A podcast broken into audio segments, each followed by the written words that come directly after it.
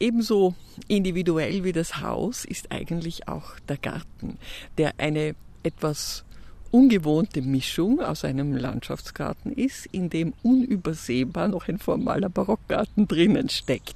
Eggenberg hat natürlich schon im 16., aber auch im 17., 18. Jahrhundert einen formalen Garten besessen mit allem, was dazugehört, mit geraden Achsen, mit hohen Heckenwänden, mit ornamentalen Buchsbroderien, Springbrunnen, Heckentheater, Kegelspielen, Grotten, Gärten, Schießstätten, alles das war da und ist mit der Familie langsam mitgestorben.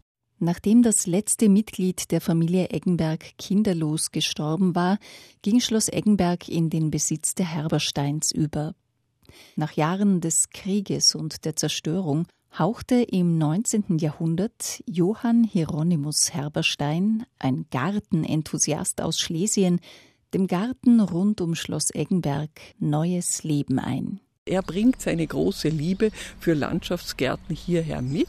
Er ist zwar immer nur drei bis vier Wochen im Jahr da und findet, dass die Steiermark eine Terra incognita ist, die man nicht kennt und die er sozusagen beglücken muss. Und er beginnt Schritt für Schritt vom Schloss ausgehend den formalen Garten in eine informelle, äh, ideale Landschaft umzupflanzen. Die geraden Wege zu schlingern, eigene Landschaften anzulegen, kleine Wäldchen, die immer wieder mit freien ähm, Rasenflächen wechseln, wo die Blicke gelenkt werden, immer wieder zurück aufs Schloss oder auf irgendeinen Blickpunkt. Und er macht noch etwas, um das Haus herum werden so gärtnerische Höhepunkte gesetzt. Ein solcher Höhepunkt ist der Rosenhügel. Seine wirklich wichtigste Schöpfung ist dieser sehr außergewöhnliche Rosenhügel.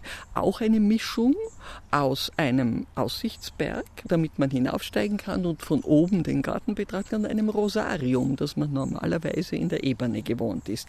Aber er fügt das zusammen und wir haben in den letzten Jahren sehr viel restauriert in diesem Garten und ihm seine alten Schönheiten zurückgegeben und unter anderem auch diesen Rosenhügel, der wirklich im Juni zur einzigen Zeit, in der historische Rosen blühen, das sind ja alles alte Rosen, wirklich einen spektakulären Höhepunkt dieses Gartens darstellt. Barbara Kaiser und ihr Team haben in den letzten Jahrzehnten den Garten Stück für Stück rekonstruiert. Heute sehen sie sich einer neuen, gewaltigen Herausforderung gegenüber.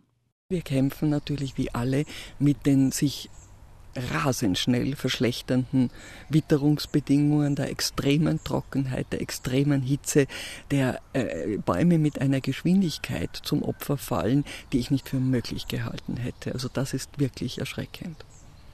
Das wird eine der Hauptaufgaben der nächsten Jahre und Jahrzehnte sein, diesen kostbaren Bestand an historischen Bäumen zu sichern und durch neue Elemente zu ergänzen.